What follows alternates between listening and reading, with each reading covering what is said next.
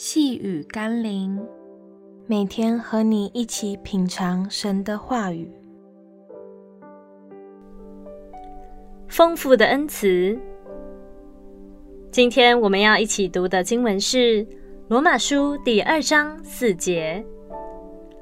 还是你藐视他丰富的恩慈、宽容、忍耐，不晓得他的恩慈是领你悔改呢？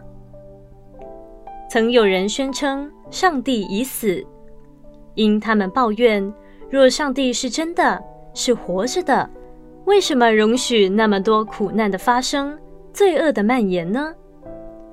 事实上，若不是出于神的恩慈、宽容、忍耐，人类与世界可能早已不复存在了。求主让我们懂得感恩。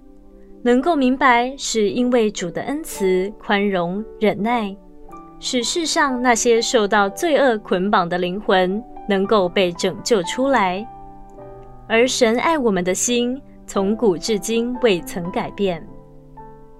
让我们一起来祷告：谢谢主的恩慈、宽容、忍耐，愿我们不但能珍惜，也让我们的生命成为主在世上的怜悯。拯救与祝福的管道，奉耶稣基督的圣名祷告，阿门。